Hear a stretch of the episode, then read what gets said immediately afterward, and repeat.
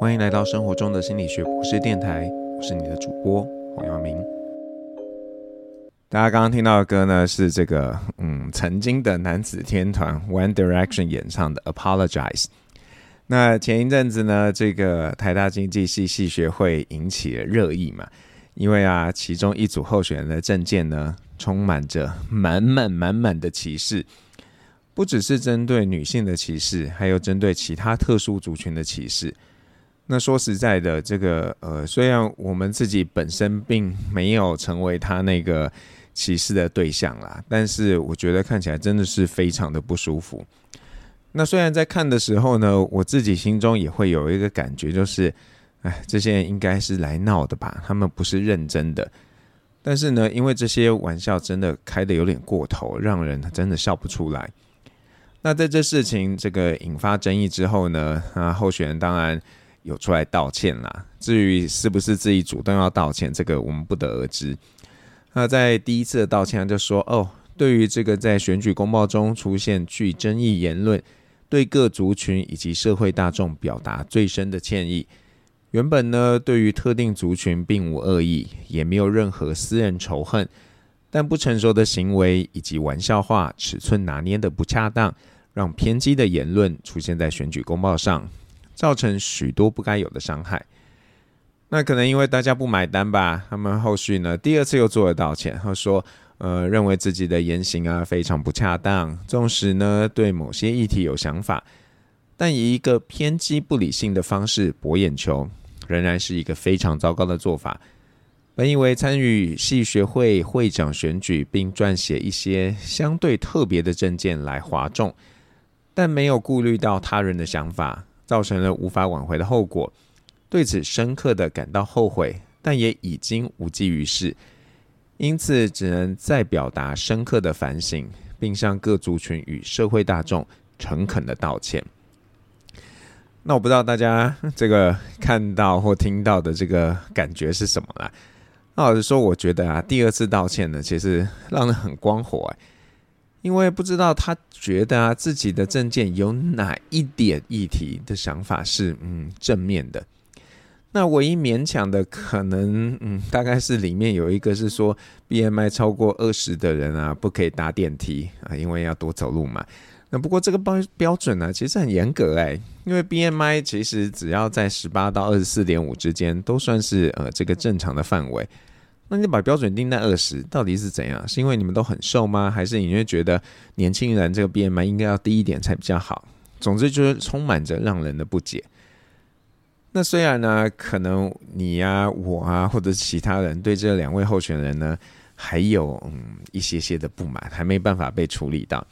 但我想先稍微抽离一下，带大家去想想，那我们可能对他们不满，那到底他们要怎么做，或者是一个做错事的，他到底要怎么样道歉，我们才会觉得这个是可以被接受的？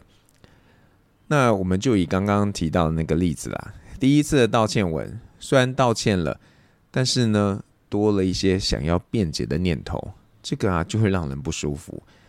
如果道歉文里面只是表达哦，我们真的很抱歉，因为考虑不周，造成了许多不该有的伤害，这样可能还比较好哎。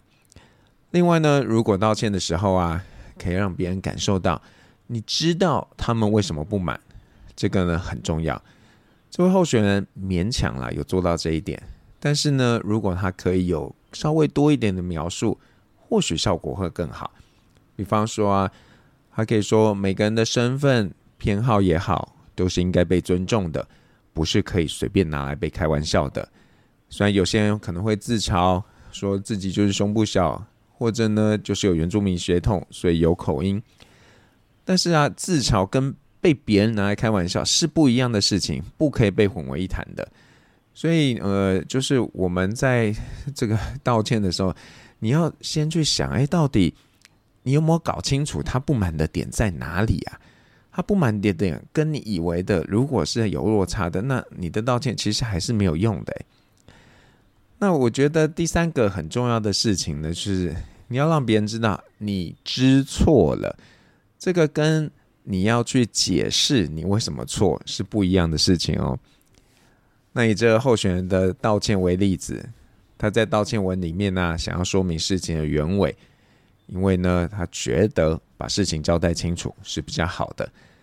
但老实说啦，这个通常会让人家觉得，你就是在辩解嘛，只是想要让这个局势啊，对你来说变得是比较有利的。你根本不是真的想要同理这些被伤害的人。当然，他会想要解释，嗯，也情有可原啊，因为他应该不希望别人觉得说他就是一个故意要伤害别人的人。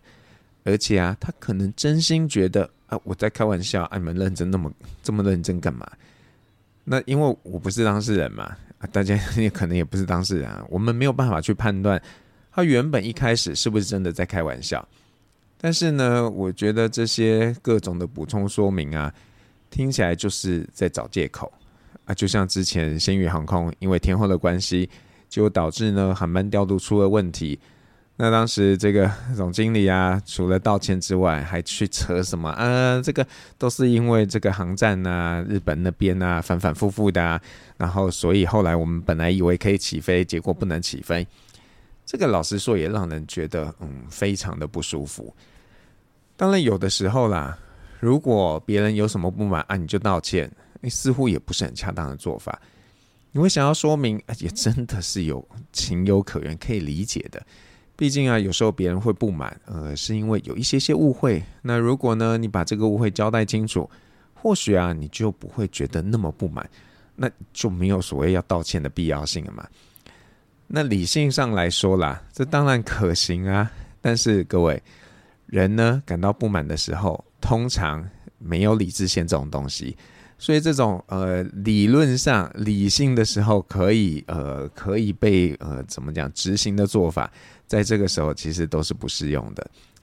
那该怎么办呢？我觉得就是事出善意嘛，让对方知道哦，真的造成他们的不高兴，你觉得很抱歉。所以啊，即便这个可能有一些误会存在，你还是希望呢可以弥补对他们造成的伤害。那跟大家分享一个我之前的经验，就是啊有一次这个在高铁站，然后其实我很早就到高铁站，但是就在外面晃晃晃，然后到了车子快来的时候，我终于决定好啦，然 后要进站了。结果在进站的时候呢，诶，手机那个画面就宕机了，这个没有办法用 APP 进站。那因为距离开车呢只剩下几分钟的时间，我怕说如果手机重开啊，那可能会错过这班高铁。那当下呢，我就跟站务人员说啊，有这样的状况，还有问了我一些问题，问一下我订票记录，我没看到我那个订票记录，然后他就说，不然你就先买一张票吧，然后再怎么样。那我就觉得啊，我明明就有票啊，然后呃，你记录再查就好嘛，反正这个你们车上也会去查，你也可以通知这站务人员说，哎，有一个乘客，那麻烦确认他有没有票，没有票的话就怎么样怎么样。总之他那时候就没有要帮我做这些事情那。还好呢，在那个这个千钧一发之际，哎，我手机突然可以扫那个 QR code 了，我就赶紧扫了进站，就跑上去了。不过呢，嗯、就是我才不是省油的灯啊！一上高铁啊，我就开始写这个客服信箱，反映说，哎，这件事情让我很不舒服。那高铁的回复啊，当然是没有让人意外啊，还有说、哦，这个先生啊，这个站务人员是在 SOP 啊，然后没有故意要为难我。但是呢，他们想要给我一个小礼物，表达关切之意。那我虽然对于这样的回复啊，不是百分之百的满意，但看在这个小礼物的份上呢，啊，我就比较消气了，没有觉得啊这么的不高兴。那更高招的一个道歉啦，除了不辩解，然后也安抚别人之外，更重要的是要主动去提出改善方案。毕竟呢，对于受伤的人来说，任何补偿的方案其实都是亡羊补牢，效益是有限的。但是如果可以因为这一次的错误换来呢，以后会有比较好的做法，那我想多数的人啊，应该都是乐见的。那我有几次啊，在表达这个呃顾客意见的时候，就是俗称的客诉啦，就是用这样的心情，我很清楚的告诉商家，我觉得呢你们哪里做的不好，但是啊我也可以理解啊，你们可能不是故意的，所以我没有要求说你一定要补偿我。但是呢，我会希望你们以后把事情做好，避免这样的过错再次发生。但是改善方案如果不是这个能够说到就做到的啊，其实也是枉然嘛。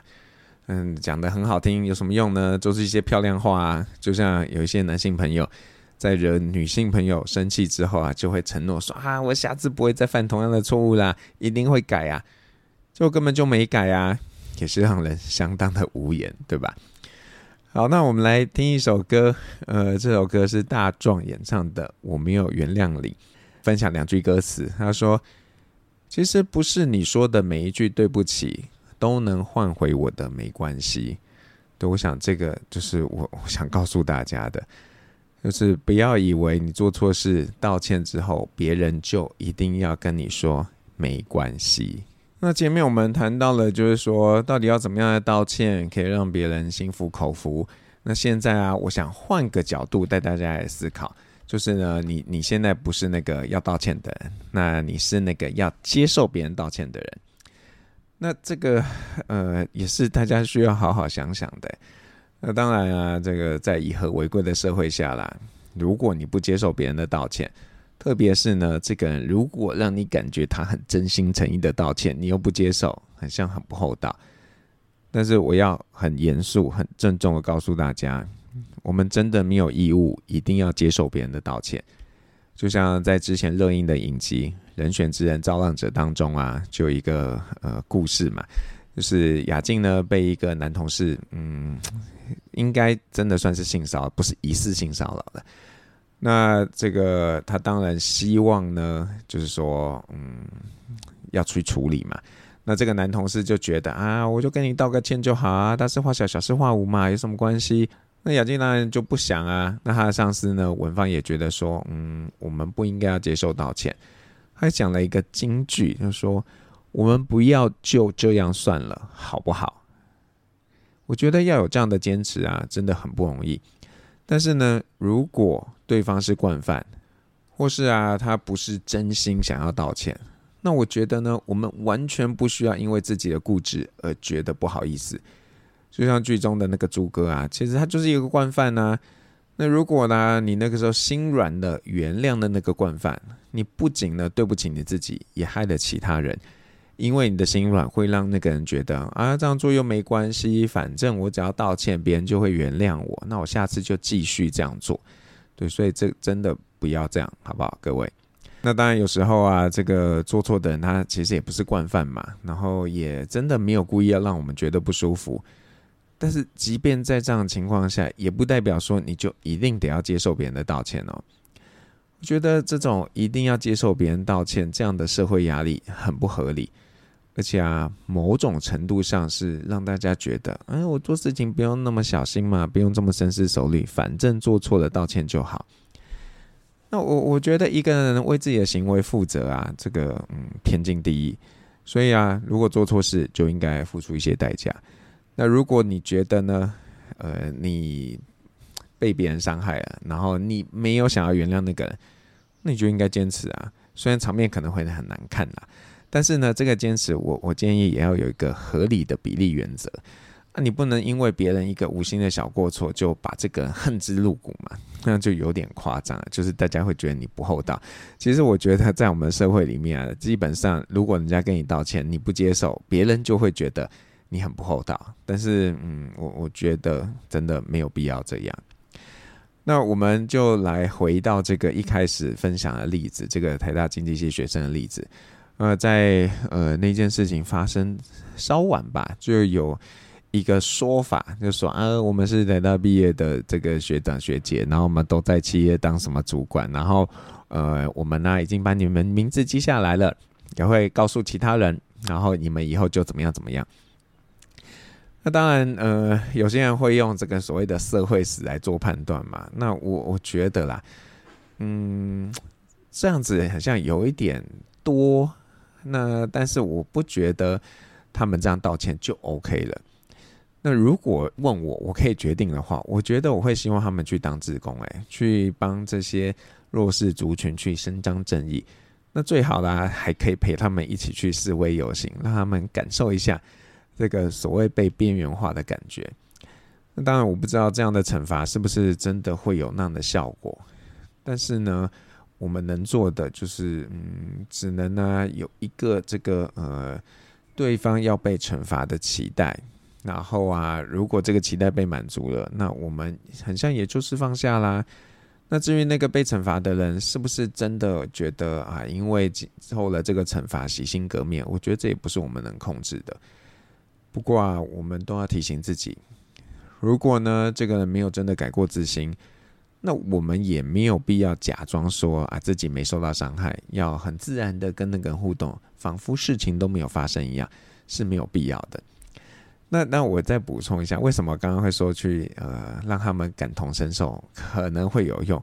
因为之前去看了这个一个在两厅院的表演，然后这个是一个呃 transgender 一个跨性别的表演者，那就在过程中就讲到自己在呃年轻的时候去参加这个同志游行，然后就被各种的呃污名化等等的那。他在当天呢，就让我们去感受一下这种感觉，所以他就找了一个观众，然后这个观众就他就跟他说：“你现在啊就是同志，然后呢坐在底下，所有的这些其他观众呢都是歧视同志的人，然后我们就拿球一直丢，就是所有的人都要拿着球去丢这两个人。